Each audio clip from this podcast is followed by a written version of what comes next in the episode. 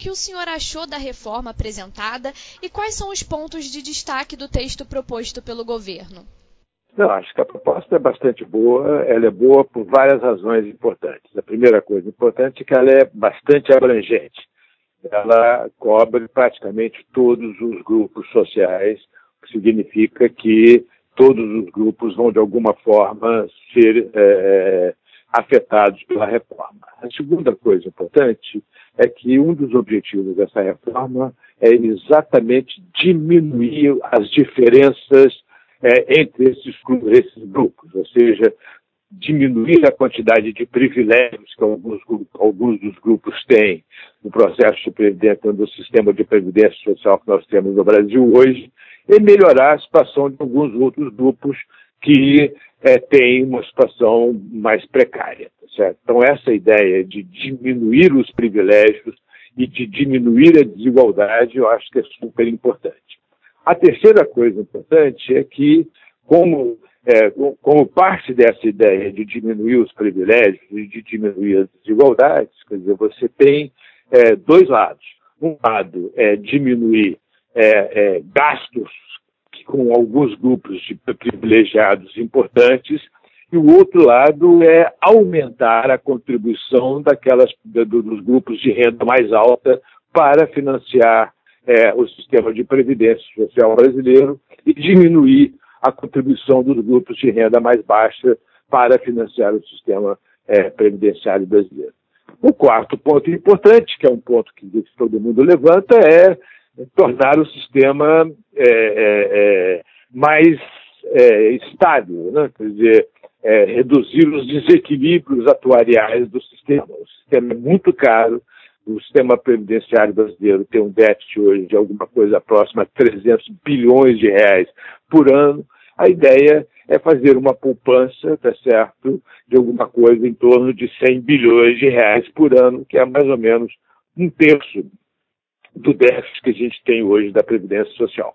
Isso são, em linhas gerais, bem amplas, bem gerais, é, as principais características e principais vantagens dessa proposta. Um ponto que acabou ficando de fora foi essa questão dos militares, né? O que, que a gente pode esperar para frente? É, acho que é importante a gente ter claro que em todo país do mundo é, é, o sistema de previdência social dos militares é diferente do sistema de previdência social dos civis, por razões óbvias, porque a ocupação militar é muito diferente da ocupação civil.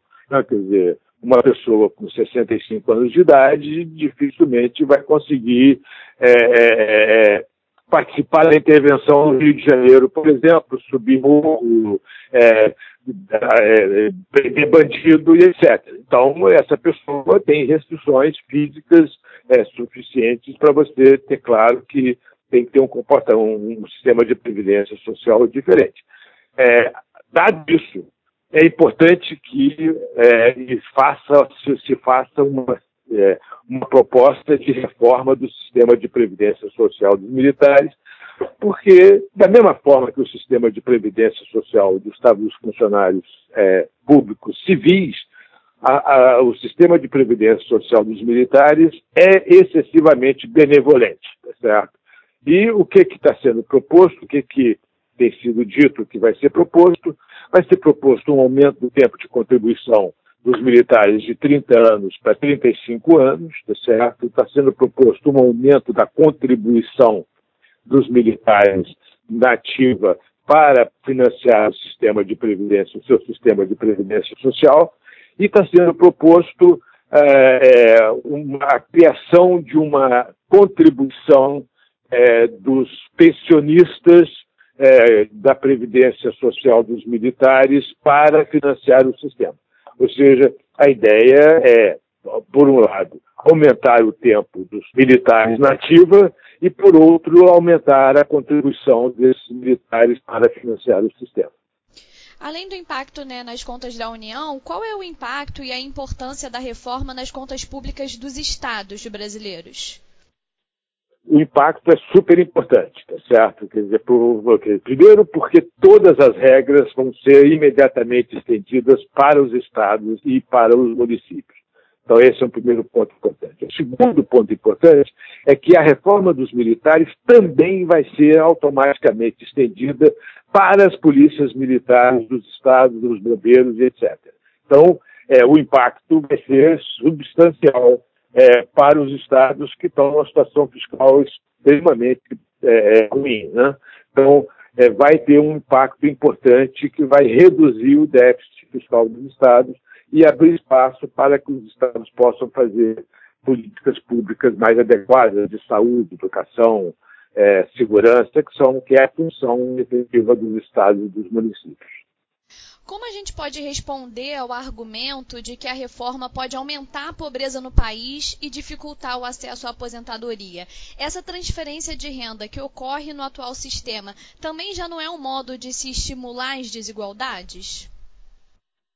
Olha, eu acho que pelo contrário. a reforma tem algumas, algumas é, é, cláusulas que é, diminuem a desigualdade e a pobreza. Eu vou dar um exemplo específico que eu tenho certeza que é um exemplo que é, muita, muita gente vai, vai usar pelo outro lado. Né? Dizer, a ideia de você ter no sistema de assistência social, ou seja, no sistema de pensão em que não contributivo, no sistema em que a pessoa é, tem direito, hoje, né, tem direito a uma pensão de um salário mínimo quando atinge 65 anos de idade mesmo sem ter contribuído, a proposta é, muda esse sistema e faz o seguinte: ela propõe que o trabalhador ganhe 400 reais por mês quando atingir 60 anos de idade, independentemente de ter contribuído. E aos 70 anos de idade passe a ganhar um salário mínimo. Hoje, ele não ganha nada aos 60 e ganha um salário mínimo aos 65 anos de idade. Muita gente vai dizer que é, é, é, é isso vai significar um, um, uma piora para esse trabalhador. É claro que não é verdade. Por quê? Porque, olha, essas pessoas, os pobres no Brasil, 400 reais para uma família pobre no Brasil, pode dobrar a renda da família por mês.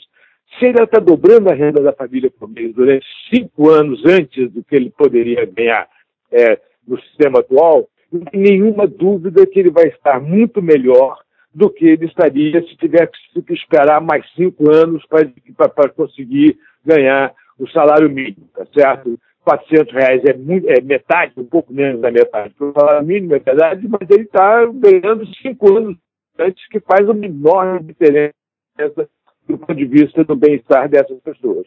Então, é, essa, essa proposta, por exemplo, ao contrário do que muita gente já está falando aí na imprensa, ela favorece os mais pobres e não desfavorece os mais pobres, como está sendo dito. Então, acho que esse é um exemplo claro de que, olha, que a proposta tende a reduzir as desigualdades. Tá? Muitos grupos já saíram contra a reforma, como é esperado, né? Como a gente pode enfrentar esses fortes lobbies que atuarão contra até o fim do processo? Olha, a primeira coisa é dizer a verdade, como eu estou tentando fazer aqui. Tá certo? Quer dizer, a primeira coisa importante é mostrar o que, que é, é, notícia falsa, o que, que é, é, terrorismo contra a reforma, e a segunda coisa importante é mostrar como que a reforma efetivamente afeta a vida das pessoas a minha avaliação é que ela, a reforma afeta a vida das pessoas de forma bastante positiva, exceto exatamente daqueles grupos que estão privilegiados e que hoje recebem aposentadorias é, extremamente elevadas, tá certo? Esses grupos, sim, vão ser afetados, mas o que tem que ser mostrado é que esses grupos são privilegiados, são grupos que dão um enorme um, um prejuízo, só para dar um exemplo, quer dizer, o sistema de aposentadoria dos servidores públicos no Brasil, federais no Brasil, no ano passado, deu um déficit de quase 80 bilhões de reais. São um milhão de aposentados. Isso significa o seguinte, que o ano passado, tá certo, é, é, a sociedade brasileira como um todo transferiu para os aposentados funcionários públicos 80 mil reais em média, ao longo de 2018. Ou seja, o, o pobre lá do interior do Piauí, que paga imposto, tá uma parte do imposto que ele pagou ele entregou para um aposentado funcionário público que poderia, pode estar recebendo 30 mil reais por mês. Essa pessoa vai ser, é, é, é, é a partir de agora, vai ser é, é, penalizada, vai diminuir esse privilégio. Uma, um outro ponto, eu quero chamar a atenção para um outro importante, um ponto importante das características da reforma que eu me esqueci, que é o seguinte: depois de um período de transição que varia de, ou, ou de, de categoria para categoria, depois do período de transição, todos os sistemas vão ser iguais. Todo mundo vai entrar no mesmo sistema.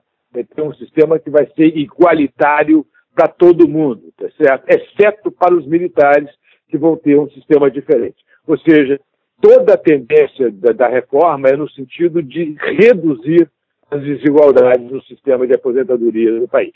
Então, a forma de combater é, é, essas fake news, tá certo, é mostrando que elas são mentirosas e tentando apresentar as notícias verdadeiras ao longo do processo de discussão.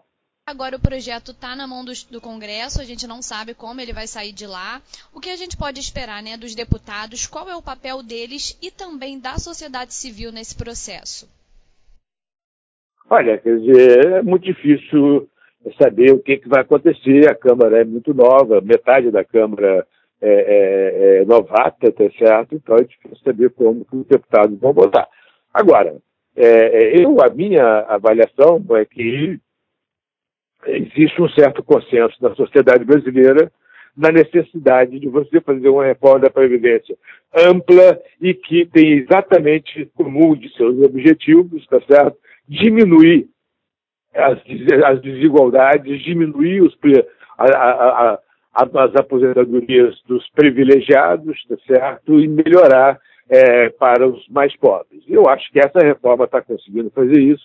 Cabe à sociedade, cabe à sociedade civil é, convencer os deputados de que é fundamental aprovar essa reforma. Eu estou bastante otimista, eu acho que ela vai ser sim aprovada mais ou menos rapidamente, dentro aí das necessidades é, regimentais do Congresso, mas acho que ela vai ser aprovada mais ou menos rapidamente com um conteúdo bastante parecido com a que foi é, enviada pelo governo para o Congresso.